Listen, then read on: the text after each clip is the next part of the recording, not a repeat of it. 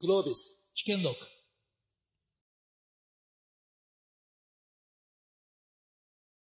はい、えー、最後のセッションということでですね、あの、本日生成 AI ということで、本当にいろんなセッションあって私も非常に勉強になっておるんですけれども、3ヶ月ぐらい前に、あの、G1 サミットで、えー、ここで議論させていただきましたけども、あれが本当に3ヶ月前なのかと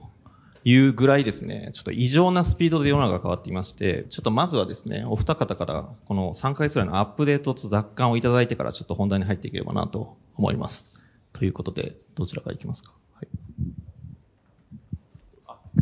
そうですね、あの、まあ、G1 サミットから、でもまあ相当ですね、物事が進んできたと思います。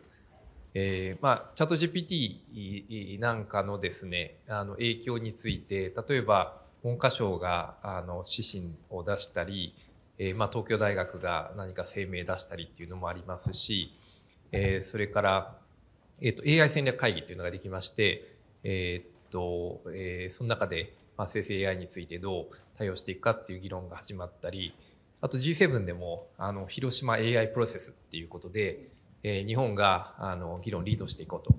えー、いうことになりましたし、まあ、これが本当にわずか2ヶ月ぐらいの間でですね、起こってるという感じ。こう10年ぐらいやられてて、やっぱいきなり加速したって感じなんですか？もう、あの、僕半年、昨日もちょっとね、寝ながらというか、もうなんか半年前は幸せだったなと思いながら寝てまして。本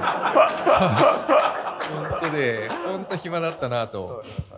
今本当になんかもうスピード感が3倍とか4倍とか上がってる感じですよね。はい、そうですね。もう LLM を知らない人はいないという時が来て、まあ、これは3ヶ月間の変化。さっき3人でね、また集まって半年ぶりだよ、いやいや3ヶ月ぶりだという話をしたぐらいなんですよね。で、チャット GPT は、まあ、あの、普通にデータ見てると、もうツイッターと変わらない利用時間まで来てますし、ですから巨大なメディアが登場したと思っていいと思うんですよね。で、検索っていうのは、まあ、あの、バーもそうですけども、なんていうか LLM 的な機能がないと成り立たない時代に今突入してますし、えー、まあメディアだけじゃなくてですね、あのアーカイブとか見てる人分かると思います。もうななんていうかな、要約とかついてくの当たり前になっちゃってきてて、全く違う情報の入手形態が今始まっていて、それはあの YouTube とかもそうじゃないですか。かこれはこの数ヶ月で起きたことなんですよ。え皆さんが思っているより異常なスピードで。でしかもですね、あの、いろんな AI をつなぎ合わせたこのオート GPT じゃないけれども、いろんなものがどんどん出てきていて、え単一のものではないですね、今まではできないものが動き始めてるっていう意味で、これがたった2、3ヶ月で起きたというのは、本当に歴史的な瞬間を生きていることは間違いなくて、まあ本当に楽しいといえば楽しい。中にいる人にとってはちょっと目まぐるしすぎてですね、どうやってったらいいのかよくわかんないっていう瞬間を生きているような気がします。あともう一個、あの、先週ですね、Apple Vision Pro が出ましたけれども、あれものすごいもう多面的ななんていうんですかね、 machine learning の化け物になっていて、恐ろしいぐらいの情報を利活用して、しかも我々の動きを検知してですね、それで人間の知覚及び行動制御するっていうところまでを目指して作られたと中の人が言ってるんで、暴露的なツイートが行われてるんですけども、えー、ですから、 real world と繋がった形で起きているっていうところが、まあ今の非常に面白いところのような気がしています。で、本日ですね、世界に勝てる Technovate 経営ということで、ただ、前段のセッションでかなりいろんな議論がもう行われているので、そこでまあ出なかったんじゃないかなってアングルでちょっとトピックをいろいろ切り出していければなと思います。で、まず一つ目はですね、その経営において今の環境をどう認識すればいいのかという、こう、先ほど知覚イコール知能であるって議論がさっきあの、控室で行われてたんですけれども、あの、本日のいろんな議論の共通項1は、まあ、明らかにスピードが加速しているということと、あとその関係ない分野はほぼないよねってことと、あとその分野横断的な相互性がめちゃ走るので、その予測性がめちゃめちゃ下がって不確実性が上がっているタイミングであると。なので、そもそも環境を認識する方法が結構むずいっていうタイミングだと思うんですけど、まあ、そうは言っても、こう、航海を泳いでいくときのコンパスであるとか、何かしらの指針は必要だよねということで、ちょっと今何が起こっているのかっていうことを議論していければなと思います。で、まず一つ目の問いなんですけれども、どこから行くといいかな？えー、っと、どこからどう変わっていきますかっていうところから、まず普通に入っていきましょうか。はい。どうぞ。文章の生成とか、ブレ、ブレストとかですね、そういうのは普通にやりやすいですよね。で、それでまあかなり業務効率上がるとかいうのが起きてますけど、多分その先もですね、社内業務が相当、えー、自動化できる部分が増えてくる。まあ RPA とかつなげるとかですね、そういうのもありますし、あとバーティカルで、まあ医療の領域とか金融とか、そういうので、えー、まあ革新的に進んでくるみたいなのもあると思いますね。うん、なんか今のって、その、いわゆる LLM って巨大言語モデルのようなアプリケーションレイヤーの話かなと思うんですけど、あの、そもそも LLM は未来、こう、何レイヤーになったり、あるいは一つになるのか、あるいは複数になるのかとか、ここら辺をこうどう見立てるのかってところちょっと議論していきたいなと思いますけれども、どうでしょうか？今、今未来のレイヤーってどういう意味で？ああの、自然言語、あの、大規模言語モデルは今オープン AI の GPT-4 であるとか、あるいは Google の Bard が出てきたり、あるいはその軽量モデルみたいなのが研究開発されていたり、はい、いろんなところでこう同時発発的に起こってますねと。これは今後どう進化していくのだろうかという、だこれ誰も当然答えわからないんですけど、技術サイドの話ですか、今の。えっと、どっちかというと、あの、産業進化の、ね、産業進化的な意味で。はい、そうですね。はいはいはいはい。なるほど。ちょっとなかなか、えー、っと、そうですね、産業全体の前の話もちょっとあると思うんですけど、えー、3ヶ月前とだいぶ違うのはですね、ハルシネーションみたいな議論は随分あったけども、そのうちの7、8割はもう問題解決してしまってるんですね、実際には。だから多分あと1年ぐらいには多分ほとんど気にならないところまで行っちゃうと思います。なので、皆さんは3ヶ月前の情報をベースに物判断するのはやめた方がいいと思います。ものすごいスピードでとにかく起こってる問題はとにかく解決されていっています。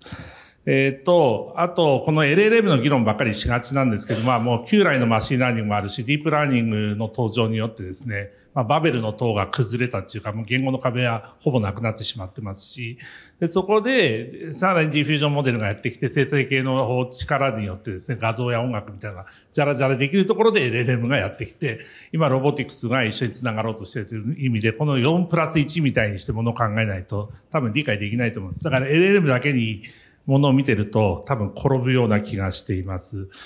あとですね、あの、今の産業の話で言うと、これ産業は僕は昔からですね、大昔にこの松尾先生とあの産業構造審議会やってた時からずっと言ってるんだけど、3つ産業っていうのはあって、それは元々のハードを中心とした old economy と、えー、で、まあ、そのヤフー、LINE 等のですね、のように完全 data world でほとんど生きている new economy がある一方で、テスラとか Uber みたいなですね、 real world をサイバーの力で革新していく第三勢力というタイプの産業があって、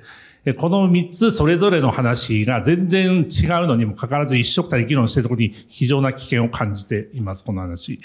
えそれで、えっと、オールドニューとかですね、サードフォースとかそういうの関係なく、とにかく聞くのは、LLM は大きくホワイトカラーの仕事をアシストすることだけはほぼ確実であるということだと思います。だから劇的に非常にめんどくさいものは、その辺のえ言葉を介してやってる多くの仕事ってのはめちゃくちゃ軽くなっていっている過程にあることは良くて、これはいい話だと思うんですよね。軽くなるんでね。昔そろばんが消えた時と同じぐらい幸せなことだと思うんです。あと、精神的に非常に painful な対応っていうのは全部機械にやらせておけばいいっていうところがあって、そこもめちゃくちゃいいと思います。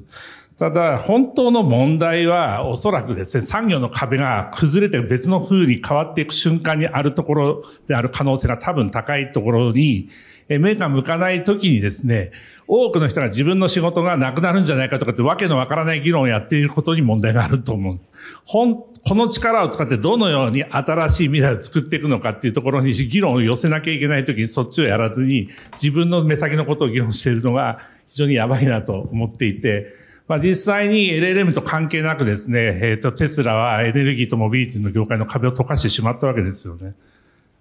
そうなんですよ。あれ、エネルギーと、の問題をオートパイロットの話とエネルギーマネジメントの話と、えー、全部つなぎ合わせてしまって別産業を生み出そうとしているわけです。別の形態を作ろうとしてってるわけですね。みたいな話で、どういうふうなものを作るかっていうのは実は技術だけ見てるとわからないわけですよ。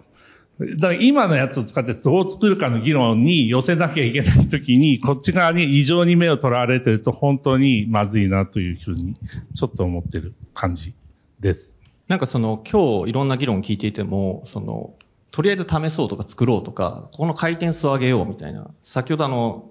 タクラムの高さんのセッションで、デザイナーですら、この PDCA 速度を上げると、クリエイティビティと美しさは上がっていくんだっていう話をしていて、ほとんどの付加価値業務っていうのは実はこの PDCA 速度みたいに依拠してんじゃないかと。で、生成 AI はそれを加速するんじゃないかみたいな話があるわけですけれども、なんか私もいろんな企業さんと議論する中で、ものすごいスピードで PDCA をこう、触られてる方と、その入れてみたはいいけど、ちょっとこれデータ取られちゃうんじゃないと思ってて、こうブレーキがかかるっていう、ここのですね、こうクロック数のスピードが速いとこと遅いとこの速度がわーっと広がってるっていうのが今なんじゃないかなと思ってまして、なんかこの、何がストッパーになってんのやろか議論っていうのはちょっとすごい重要なんじゃないかなと思ってまして、松尾先生、この辺どう思われますか？そうですね。あの、まずはそのメンタリティみたいなところがあって、まあ本当に早いんですよね。あの、松尾家の中でも、例えばチャット GPT のですね、API 使って、えー、なんかサービス作るとかですね、まあ学生1週間でなんか作っていくんですよね。で、えー、動きましたとか言って、で、これこうした方がいいんじゃんって言ったらまた次の1週間で良くなってくるみたいな感じで、もうめちゃくちゃ早い。4月の頭になんかみんなでワークショップやって、こういうこういうことできるんじゃないか、ああいうことできるんじゃないか。まあ、なんていうか簡単にできるので、まあ現場の人とかですね、ニーズ持ってる人のそばでやってもプロと作るとか、あっという間できちゃうんですよね。それで、えー、っと、えー、僕、香川県なんですけど、三豊市っていうところの、人と、えー、なんかブレストしてて、ゴミを出すのがですね、えー、住民がゴミを、これ何ゴミかをですね、わかんないですね。今20種類ぐらいああるんですよ、カテゴリーが。えー、ななんで、その、その自治体が出してるですね、ゴミの出し方みたいなのを、まあ、読み込ませて、チャット GPT に答えさせるとですね、はい、このゴミは何ゴミで出してくださいって答えられるんですね。まあ、ゴミ出し GPT っていうのができるんですね。で、それがですね、あっという間にできて、えっと、えー、それから1ヶ月後にはもう記者会見してるんですよ。三豊市が、はい、あの、ゴミ出し GPT を、えー、もうリリースしますとか言ってですね。だからもうわずか1ヶ月でですね、なんかそういうことができちゃうっていうのがありますし、これまでも何年もかけて、あの、開発してきた業務が、例えば、なんかあの、視覚障害者支援のやつが、もう一瞬でできちゃいましたとかですね。そういうのがもう相次いでる感じですよね。なるほど。私先日あの、とある銀行の方と話しておりまして、GPT 入れるの決めたんですって言って、相談に来られて、いつから使えるんですか？って言ったら、2年後ですって 言言われまして。2日後にしてほしい。いや、なんでいや、ちょっと、ちょっと議論したい、お二人と議論したいなと思ってるのは、これ何の話かと言いますと、その、私、アルゴリズム専門にいろんな現象を見るんですけど、まあ、GPT が出てきて、まあ、いろんなことが起こってるなと思う中で、その人間を制御しているアルゴリズムみたいなものにすごい興味が出てきてるんですね。で、これ何なのか、いや未来 AI に支配されるんじゃないかって議論ってあるんですけど、もよくよく考えると、我々もすでにいろんなアルゴリズムにフィードバックを受けて行動変容してますよねと。で、それの最たるものって何なんだろうかって考えると、まあ、当然法律のレイヤーっていうのは OB ラインを出ないようなアルゴリズムなんでいいと思うんですけど、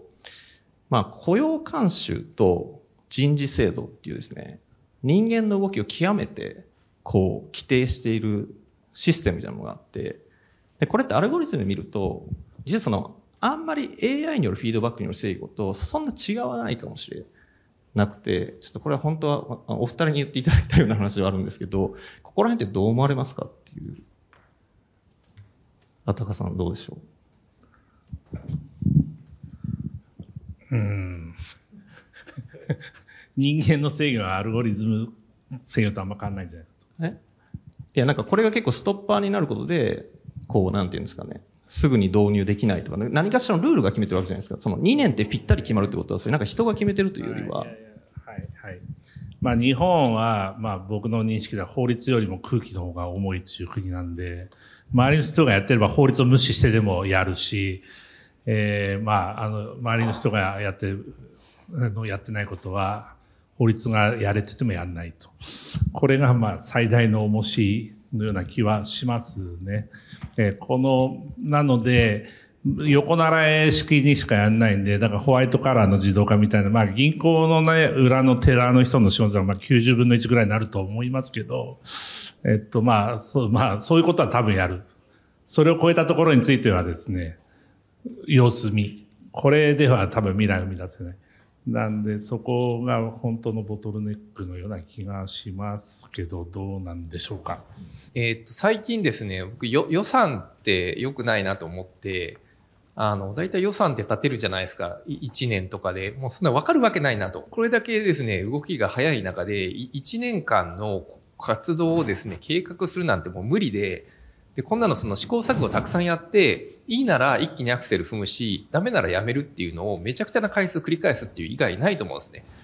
ととか考えると、なんかそもそもまあ大学も国も予算1、2年とかのですね、予算で動いてて、これ全く合ってないなという感じがしますし、まあ今の人事制度も結局その仮説試行、まあ試行錯誤の回数で評価するとかなないんですよね。なんか、えー、なんか、あの、決まったし、その成果指標で、まあ A だ B だとか、そういう話じゃないないんだよなっていうのはありますよね。さっきの上野山さんの話と全く同じ話ですよね。だから2年経ってやる某銀行みたいな話とほとんど同じなんだけど、結局結果でコントロールをしない社会っていうのが実はすべての元凶といえば元凶ですよね。あの、何々をやりましたで、えー、ジャッジするようにしていくというのがもう予算管理システムと同じだと思うんですがチェックリストでチェックついてたらいいんだという発想ではダメで、何が何でもここまで到達するとか、何々に並ぶとかっていう発想でやらないとですね、それはね、あの、ダメで、多分、校舎側のことっていうのは今までの我々の業務管理システムとは真逆の可能性が高く、いや、ここにいらっしゃるのはベンチャー系の方が中心なんで真逆でやってると信じますけれども、そうじゃない多くの組織は動かないという感じなのかなっていう気がします。この話をちょっとしてる背景を少し補足させていただくと、まあ、さっきあの、そこで寝ておられる、あのヤフーのヤフーの、ヤフー、ヤフーの小沢さんがですね、近々 AI が社長の上場企業が出てくるということにも確信を持っているということをおっしゃっておられました。ということと、実際今シリコンバレーではですね、資金調達において、社長はチャット GPT ですと。私はアシスタントですというピッチで資金調達がすでに完了している会社が存在していると。いうことで、これって、なんか、今回ちょっとテクノベート経営っていうことなんで、めちゃ引いて抽象化してみるとこれ何なんだろうなってことなんですが、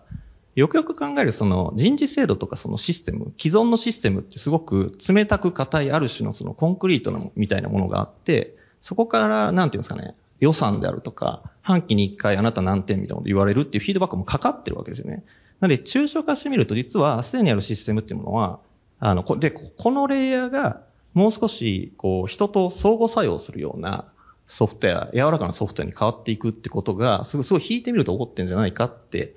思っておりまして、社内の業務に GPT がどうやって使われるのかっていう議論も前回、あの、一個前のセッションでありましたけど、まあ、やっぱり人事制度とか、ワンオンワンを AI がやることでいろんな人にコミュニケーションが届くとか、これ引いてみると、その硬いシステムが緩やかに柔らかくなりですね、人と相互作用しながらより良くなっていくっていう、すごい引いてみるとそういう、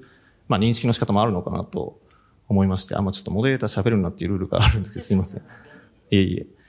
で、ちょっと今日の前半の大きなテーマは、この不確実な時代にこう、どう環境を認識するかってかなりマクロビューの話をしていきたいなと思っているんですけど、今日のトピック出てないなと思ってるのはその技術の話でして、いわゆる GPT の限界とか、あるいはたあの今後どう変わるかとか、ちょっとその技術観点で松尾先生、ぜひ、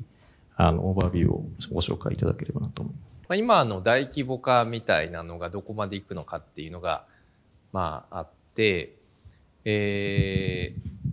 まあ、大きくすればいいわけですけども、えー、まあ、なんていうか、それに伴ってデータも必要になってくるし、えー、まあ、どこまで精度が上がるのか。で、それから、まあ、実際使うにあたっては軽量化、水路のところは特に軽量化しないといけないんで、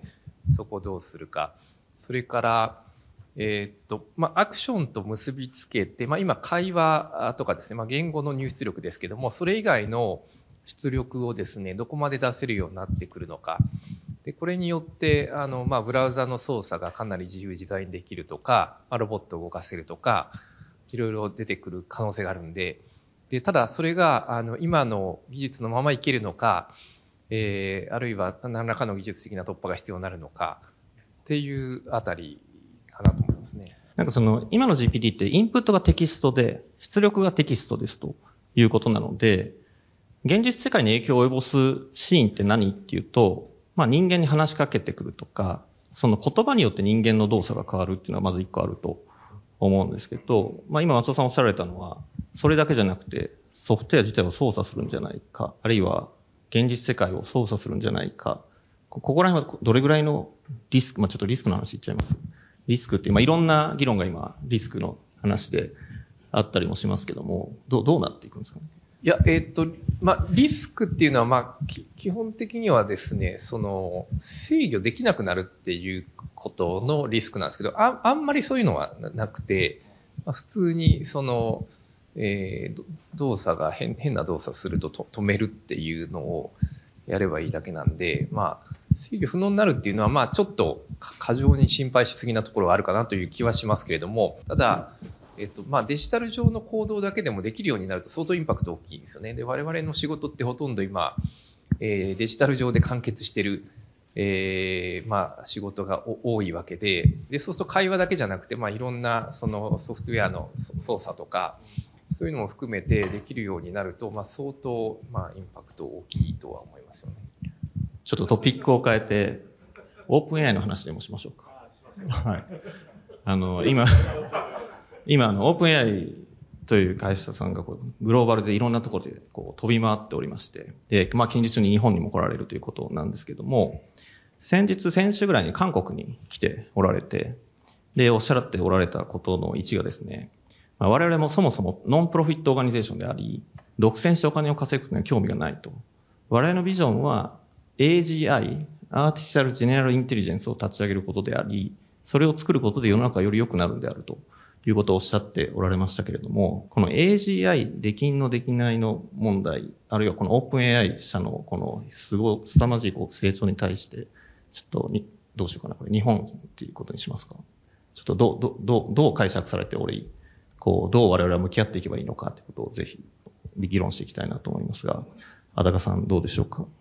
いや、まあ、もうすでに AGI に近づいていると思うんですけれども、まあ、AGI って一体何なのかっていう議論はありますが、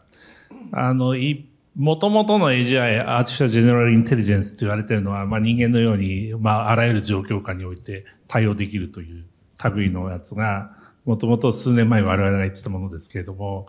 まあ、それに相当近いことは事実だと思いますね。あとアクチュエーターがつながれば、ほとんどそれにつながっているところに近いところまで来ていると、私としては思っており、AGI が実現できているのかできてないのかでいつできるのかの議論は、ほとんどもはや無意味の議論のところに到達しつつあるような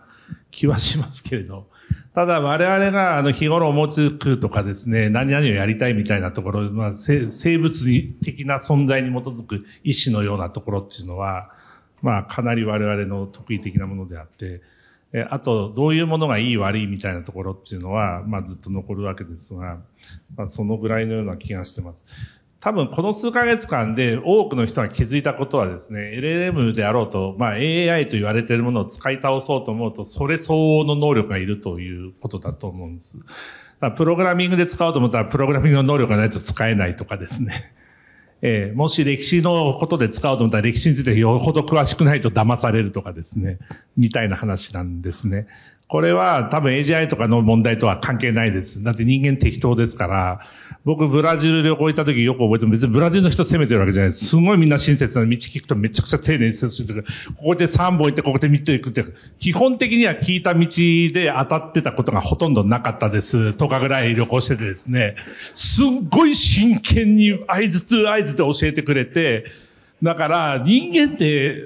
今の LLM よっぽど雑ですよって言いたいですね、僕。あの、それ僕上野の街中で迷った時に、そこのお兄さんとかお姉さんとかおばちゃんとかに聞いても、基本的に同じことが何回か起きたことあります。だから、あんま変わんないですよ、これって。機械の時だけ文句言うのやめてくんないっていう、むしろそういう状態の問題なんじゃないかなってちょっと思ってるんですけど、すいません、話が若干ずれちゃったんで。はい。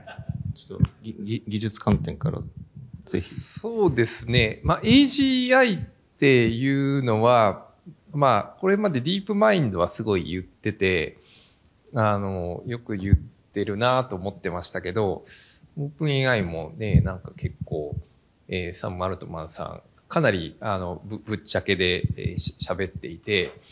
あの、いや、すごい、あの、喋るなっていうかですね。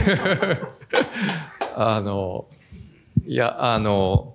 うん、割といろんなインパクトが起こると思うんですけど、そういうことを、まあ本当に包み隠さず、えー喋ってるなと思います。で、あの、当然、まあ、なんていうんですかね、僕も人工知能の研究者なんで、まあ、そもそも人間の知能っていうのはある種のアルゴリズムだと思ってやってるわけですよ。で、そうすると、そこが解明されれば、それを工学的に実現するっていうのもできるでしょうというふうに思ってるので、まあ、AGI ができるっていうことについては、まあ、それはそう、そうですよねと。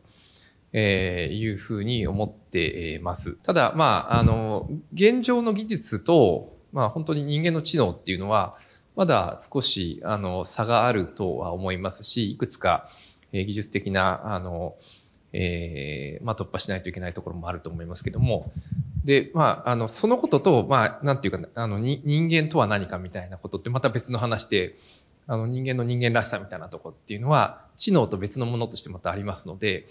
あの、それはそれで、あの、大事なことだと思うんですけど、まあ、そういうのがですね、より明らかになってくる時代がやってくるというのは、多分間違いないんじゃないかなというふうには思いますね。工学技術的な観点において、そのコンピューティングコストが、に制約があるがゆえに、その AI の機能が一定制約を受けているのは間違いないと思うんですけど、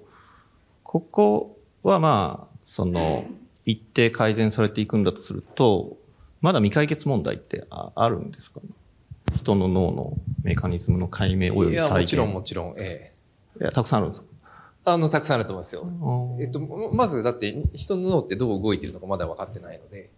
あの、大気的にはですね、ミクロにはいろいろ分かってますけど、はいどこら辺が分かってないですか？あ、いいや、えっ、と、えっ、と、いや、基本的には分かってないですよ。あの、えーその脳のマクロなセオリーって、まあ、いくつかあるんですけど、相当大雑把なことしか言ってなくて、で、これが具体的に、あの、どう、どういう仕組みによってできてるかとか、例えば、脳って、あの、6層構造をしてるんですね。あの、薄い皮の6層になってるんですけど、この6層が一体何をしてるのかとか、そういうのも分かってないんですよね。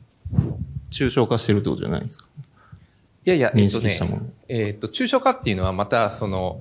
えーまあ、その、四角やで V1 とか V2 とかあって、でそういうのは、あの、抽象化になってると言われてるんですけども、基本的にはこの発達の過程って観察観察できないんですよ。あの、あある時点で、あ、この辺、あたかさんの方が詳しいと思うんですけど、ある時点での、その、構造とか計測っていうのができるんだけど、うんそれがどういうふうに、その神経細細胞、神経回路が発達してるか、そういうのわかんないですよね。その脳のいろんな機能がある中で、今の GPT で実現されていない重要なコンポーネントっていうのは、なんとなんとなんだって感じなんですか？えっとですね、まあ、非常に大雑把に言うと、えっと、自己教師あり学習っていうのを大脳皮質がやってるんですね。まあ、ネクストワードプリディクションっていうのは自己教師あり学習なんで、特に言語におけるその大脳皮質の機能にだいぶ近いんですよ。ただ人間の脳っていうのは大脳基底核と大脳辺縁系とかいろんなものとの相互作用というか、むしろその古い脳が基本にあって、そこに大脳皮質が新しい脳として付け加わってるって構造してるので、はいはいだから新しい脳だけでやってる感じなんですね。うん LLM っていうのは。逆に言うと、そのいわゆる動物も同様に持っているような本能であるとか、そういった、なんていうんですか、生命的な活動機構がバッサリないっていう。そうなんです、そうなんです。うん。だから、いろんなタスクに使うことできるんだけども、まあ、それ自体が何か動き出したりっていうことはうん。ないですよねっていうのが、まあ、現現状の状態ですよね。あの、ななんか知的に我々が感じることっていうの幅っていうのをもっといろいろ考えた方がいいと思うんですけど、僕らはいろいろ感じて新しいアイデアとかコンセプト浮かんだら、例えば、ちょっと前までなかった言葉でエモいとかまったりとかなんかいろんな言葉あるわけですけれども、こういう経験なのか感じているものを言葉に落とし込むっていうのは非常に重要な我々の知的活動ですよね。こういうことっていうのは、今のところ LLM とか、うんぬんとかの話ではないです。なぜなら我々が感じていることを、考えたことを、これをわざわざ言葉に落とし込もうとするからですよね。みたいな話もあるし、あるいはそういう僕らがいっぱい持ってる言葉をベースに、例えば、そのビトゲンシュタインみたいな人はわけわかんないことを考え始めて、まあ非常に面白い哲学的な施策をするわけです。そういうことを、そもそもそんな話題で思考しようと思うこと自体が我々の知的に感じることなんですけど、こういうことをし始めるのかっていうことに関して言うと、それはもちろん我々の答えがあるから起きることですし、だいぶ必須なわけですよね。で、その結果、例えば、そのオイラの式みたいな非常に抽象度の高い何かを生み出すという、時たまですね、何億人に一人の天才がそういうことをやるんですけども、それってそこに向かおうという強い意志があるからそういったものが生まれてくるんであって、ほとんどの人は到達しないんで、ごく前に到達した人は天才と言われるわけですけど、これもかなり今普通に AI と我々が呼んでいるものの延長にあるものとはだいぶ必須なものだと思います。えー、さらに僕らがなんかですね、非常に妄想を繰り返して、なんか形にしてなんか作っちゃうわけですね。別にこの黒い飲料に限らず、なんか作るわけですよ。で、なんかそれっていうのも、なんですか、目的を与えて作るっていうんじゃないですよ。突然ですね、この黒い飲料を作りたいと思って作り上げるというところにこの尊さがあってですね、それが我々の知的創造じゃないですか。デザインとかで、そのモレキュラーバイオロジー昔散々僕やりましたけど、それ物理と科学を生物学とぶち込んで掛け算したらなんかできるんじゃないかっていうことでひたすらやってったら進化していったわけですけれども、それだって意志があってそこに向かうわけですね。みたいな話と、今起きている話だ、だいぶ違う話だということはほぼ確実だと思います。で、経験から何らかの知恵を出すみたいなことっていうのは、それもだいぶ違う話ですよね。ですから、完全に置き換わるみたいな思考をするのは結構安易すぎてですね、我々がやってることの深さと広さって結構半端なく広いんですよ。会社の経営はもちろんそうだと思いますし、全然ちょっと違う部分が大きいんじゃないかなと思っています。なるほどね。ありがとうございます。今回、まあ、テクノベート経営というお題では あるので、まあ、経営において当然意思が重要で、えー、GPT には、まあ、意思はないですし、もう少し進化的に体得した人間の能力というのはまだ全然できてないねという方向感なのかなと思います。で、ちょっと講談、ぜひあの、アクションの話に移っていければなとは思うんですけれども、まあ、アクションといってもですね、いろんなレイヤーがありまして、まあ、AI 戦略会議の座長、松尾先生されておられましたけど、いわゆる政府のレイヤーでのアクションっていうものがあれば、まあ、企業、経営、あるいは産業、あるいは個人、社会ってありますけれども、ちょっとアクションのとこ少し、あの、コメントをいただいて、一度場に開かせていただいて、いろいろ問いを収集してまた戻ってこれればなと思っておりますけれども、まあ、我々に何ができるのか、何をすべきなのかっていうところに対して、まあ、どのレイヤーでもいいので、ぜひ、あの、ご意見いただければと思います。じゃあ、松尾先生から。はい。えっ、ー、とですね、アクションっていうのは、まあ、よくですね、この LLM を、の、まあ、こういう時代にですね、生成 AI の時代に、まあ、日本としてどうやって勝つかみたいな、えー、まあ、議論があるんですけど、勝つって言ったときに、我々アクショナブルなことって一体何なんですかということなんですよね。で、そもそもで言うとですね、何かその戦略を作って勝ったことありましたっけっていうですね、あの、だから、あんまりですね、その、そういう過去を振り返らずに言っててもしょうがない。まあ、基本的にはやっぱり産業界の、えー、いろんな、まあ、スタートアップが頑張って、だんだんこう大きくなっていくっていうのは、かつてありましたと。で、これはもう歴史上証明されてるから、これあると。ただ、国がですね、何かやって、っていうのは基本的にはあんまないんですよね。で、そうするとですね、まあできることは何なのかっていうのはやっぱり考えないといけなくて、まあ僕、僕の意見では一つは、えー、っと、計算リソースっていうのはもうある種のこの時代のインフラみたいなもんなんで、えー、ここで負けるとどうやっても負けるから、これはまあ道路を作るとか港を作るっていうのと同じような意味で、まあ、しっかり国全体でレベルアップしていくべきだと。で、それ以外は、まあ共通の、例えば日本語のデータを整備するとかですね、まあ、それは大事だと思うんですけども、多分できることってそのぐらいのことで、あとは、まあ、みんなで頑張っていきましょうよと。あの、えーえー、どんどんやっていきましょうよっていうですね。まあ、そんな感じじゃないかなと思いますね。なるほど。あだかさん考え込んでおられますけど。いや、なかなか難しい問題だなと思って。はい。あの、まあ、AI を作る会社と使う会社と AI を支える会社みたいなのが多分あると思うんですよね。で、AI を作る会社の側は、その、オープン AI 等がですね、Google 等がですね、目指してるみたいな、非常に何でも使える、もうスーパーマシンみたいなやつだけで終わるのか、いや、そうではなくて、まあ、例えばそのテスラに乗ってるそのオートパイロットのその空間認識みたいなですね、特定の用途でガンガンに磨きかけたやつの方も、そっち側が中心になっていくのか、多分両立すると思うんですけれども、みたいなやつがいまいちよくわからない話があります。で当然日本が目指すべきはおそらく応用の話だと推定します。なぜなら多くのドメインでは相当プレゼンスがあり相当の力を持ってるんで、あまあ、だから、A、今までの AI っていうのは for サイバー空間だったんですけど、AI for real の世界っていうのはめちゃくちゃ重要なんじゃないかなと思っています。で、それが AI を使う会社の側でもあり、作ると使うの融合体みたいなやつがめちゃくちゃ重要で、実際昔ですね、トランジスタが生まれた時に、ベルケンが作ったわけですけど、AT&T のですね、当時世界最大の会社ですね。だから今の GAFAM に近いです、AT&T ってのは当時で言うと。で、その AT&T のベル研が作ったんだけど、応用性が全くよくわからない、 high 周、 high frequency の情報に対して対応できないってやつを使えるようにしてガンガンに磨き込んで、ソニーはトランジスタのラジオやテレビを作っていったわけです。みたいな話で、このアプリケーション的によってグーってやるっていうのが、まあ一つの方針だと推定はします。あと AI を支える会社の側っていうのも、あの、コンピューティングの世界では散々やったにもかかわらず、今日本真面目にやってないですね。えー、あの、コンピューターのチップ作りも真面目にやってないですし、クラウドは基本的には撤退したも同然ですし、あの、さらにですね、これから大量に起きるであるトラブルシューティングのところもあんま真面目にやってないですし、えっ、ー、と、人の育成、リスキル、アップスキルのところも真面目にやってない。だからこれね、まあやることいっぱいあるんですよ。だから世界で勝つ前にやることが大量にありです。それやってるだけで多分大量の会社立ち上がると当面は推定します。で、その上でやる方向としては、僕は AI for real。AI for real が多分我々の一つの筋じゃないかなって一応思ってるところリ。リアルですね。リアル。あとちょっと20分ちょっとということで、またアクションの話に戻ってこれればと思いますけれども、本当に生成 AI 今回のセッション多数ありましたけど、かなりブロードで全てに関わるということで、皆さんのご関心も広く、あの、いろんなところにあるのかなと思いますので、ちょっと一回、あの、場に開かせていただいて、いろいろと質問いただいてっていうことに移れればと思います。ご質問あられる方、手を挙手お願いします。2、3同時に。はい、じゃあ、堀さん、内藤さん。はい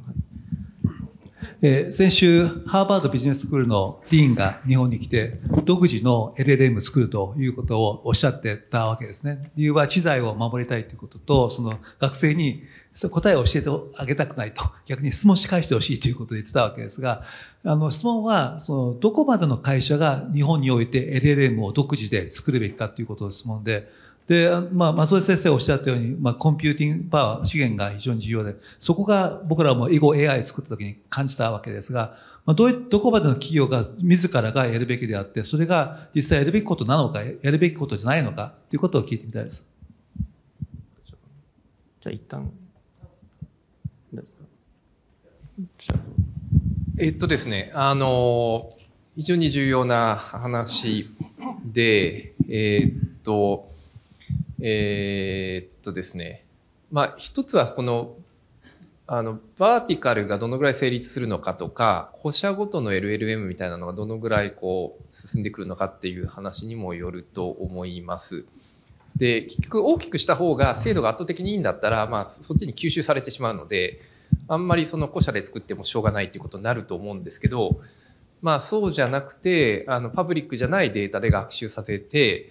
精度が結構上がるっていうふうになるんだったら、まあ自社で作る意味も大きいのかなと。で、特にその、えー、っと、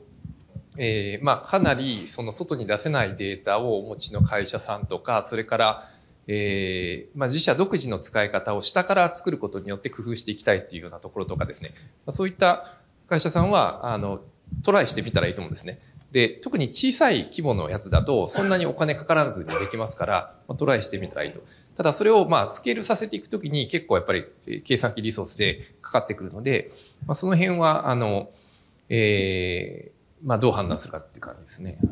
その経験的に計算資源が膨大にかかお金かかるんですよね。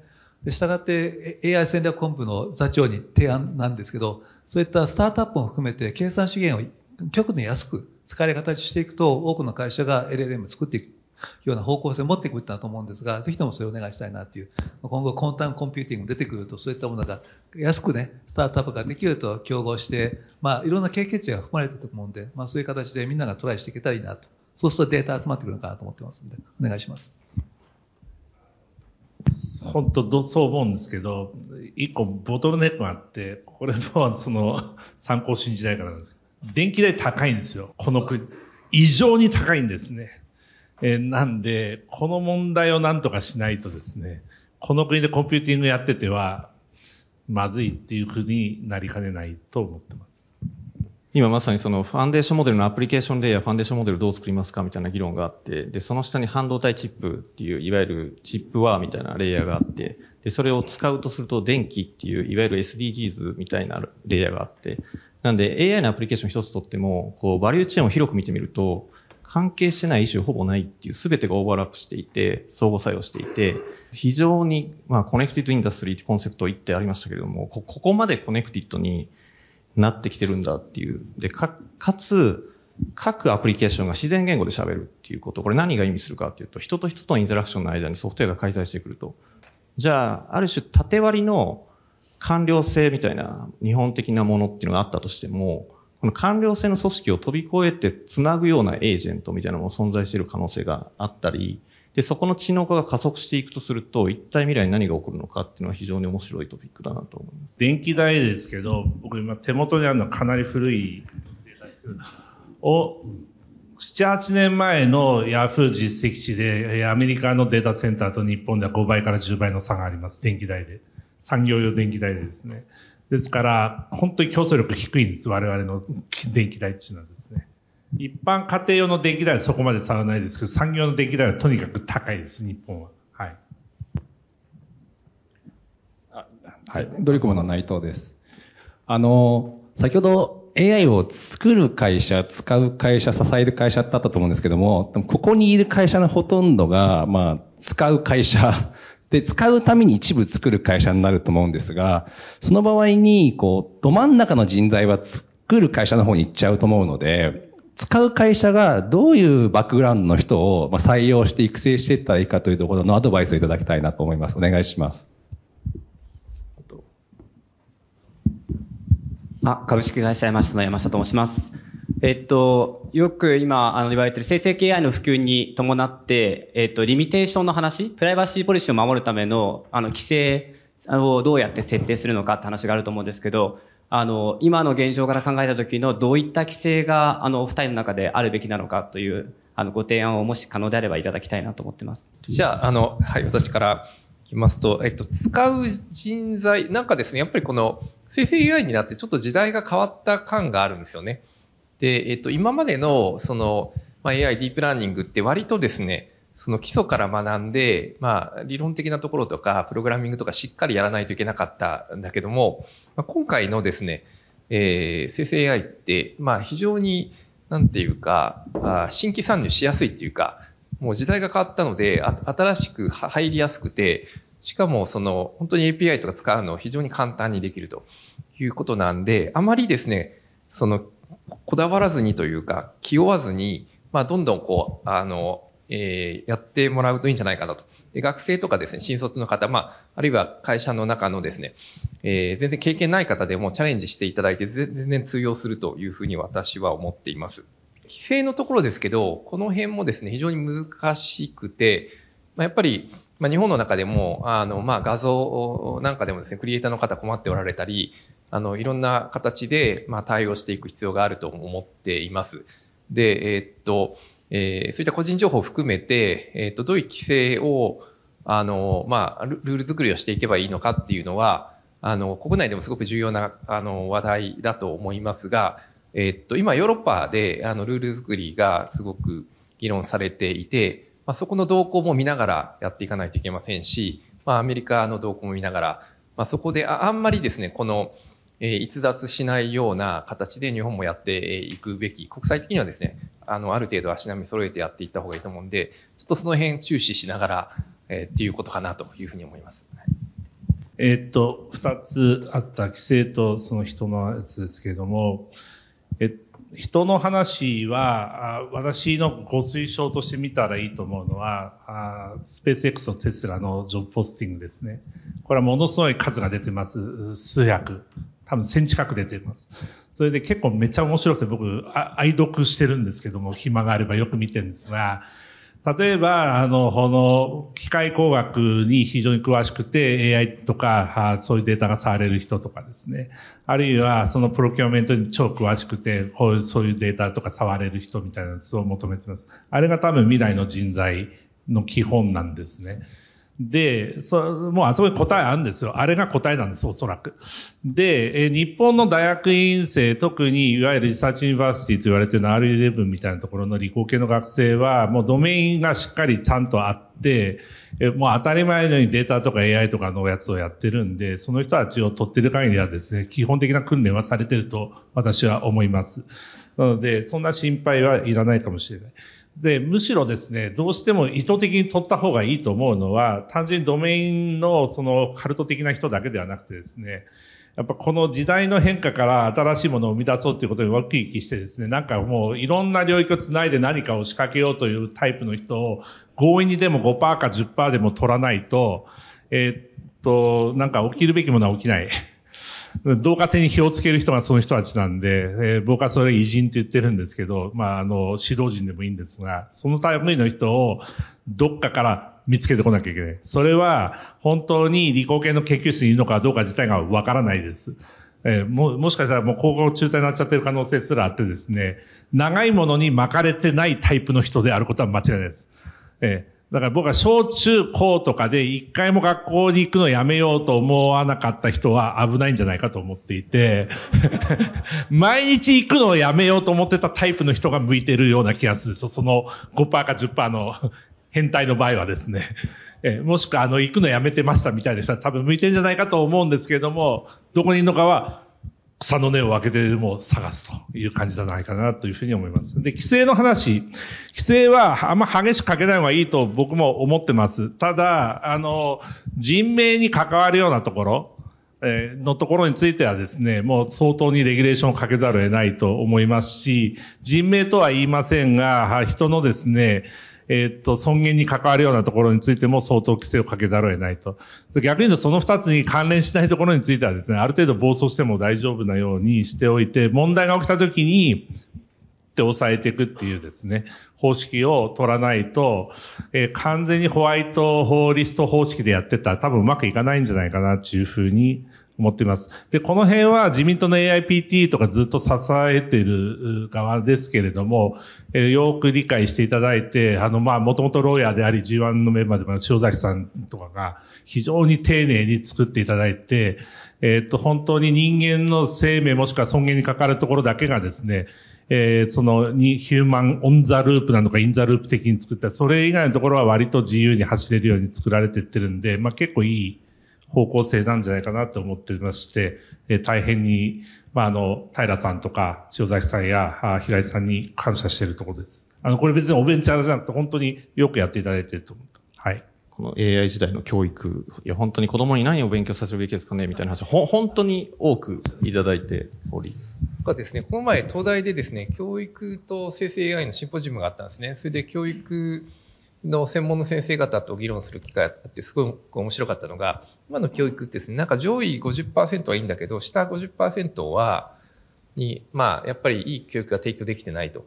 で、これ何かっていうと、教科学習が効く人にはですね、いい教育になってるんですね。まあ、要するに褒められて嬉しい人は、褒めてあげれば勉強するんですよ。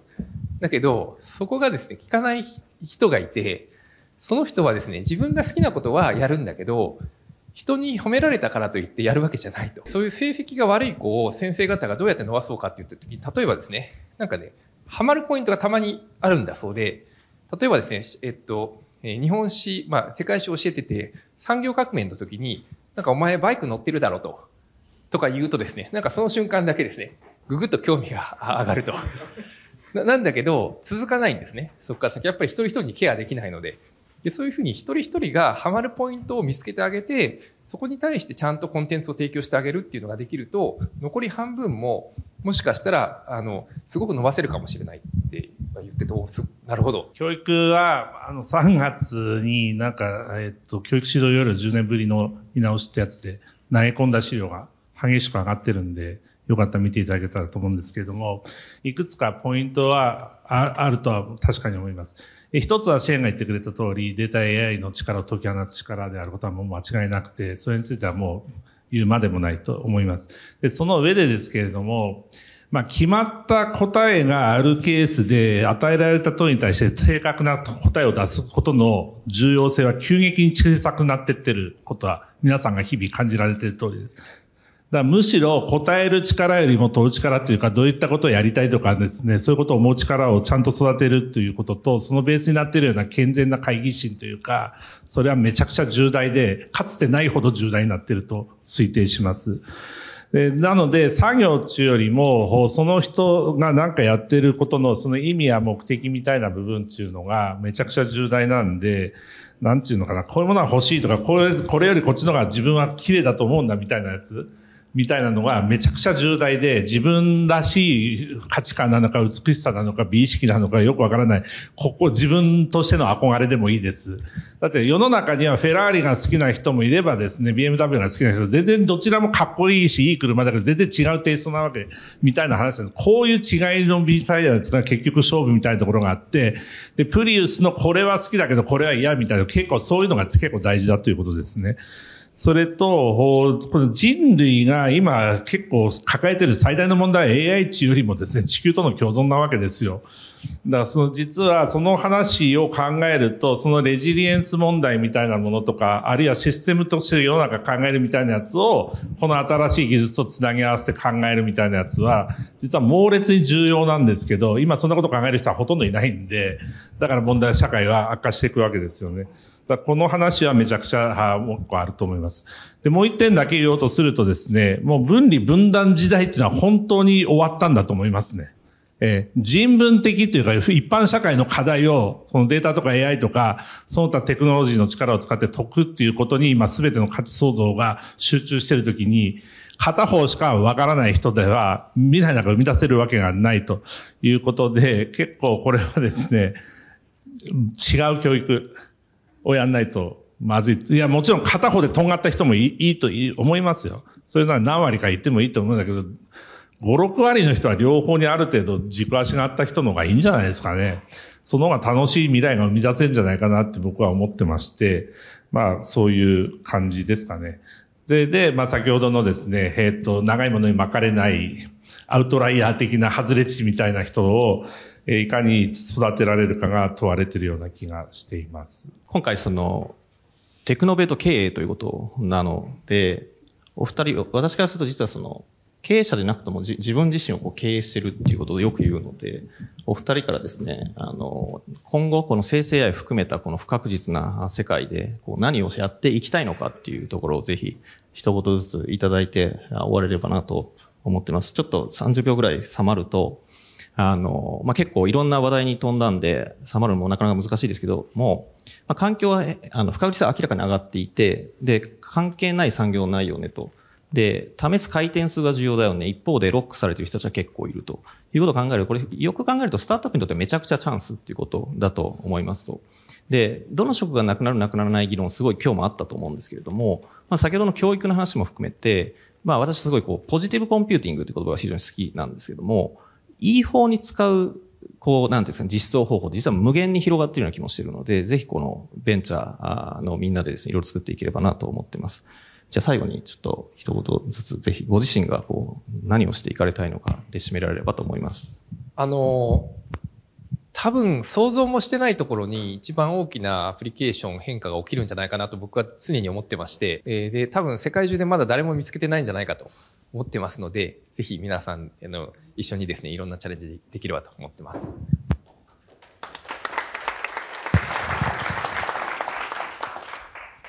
えー、そうですね。あの、ストラテジストなんで、あの、会社とか事業とか国とかっていうのの競合優位っていうのを考えると、結局他の人たちができないことをやるか、うまくやるか、それから早くやるかなわけですよね。それで、まあ、まあ、あの、もっと戦略用語的に言うと、 market shaper 的にやるかですね、 differentiator 的にやるか、 first mover 的にやるかなわけです。で、まあまあ、日本の芸風はもう明らかにですね、うまくやると早くやるなんですよ。もう昔からこれなんですね。で、うまくやるのが超絶うまくて、うまくやってるうちに shaper になるっていうのがいつもの戦い方で、あの、なので、もう、もうこれに突っ走るのがとにかくいいと思います。さっきシェイが言ってくれた通り、我々は本当に普通じゃないぐらい微細で、なおかつディープな何かを感じる力が強い特殊な国民性を持っておりですね、それをすごく大事にして、もう突っ走っていくと、気がついたらうまくやってるつもりなのにシェイパーになるということが起きるんじゃないかと思っていて、そこが結構ポイントで、まあ僕もなんか、もう仕事仕掛けられたらなと思ってます。ありがとうございました。じゃあ最後にあの登壇者のお二人に拍手で終われればと思います。ありがとうございました。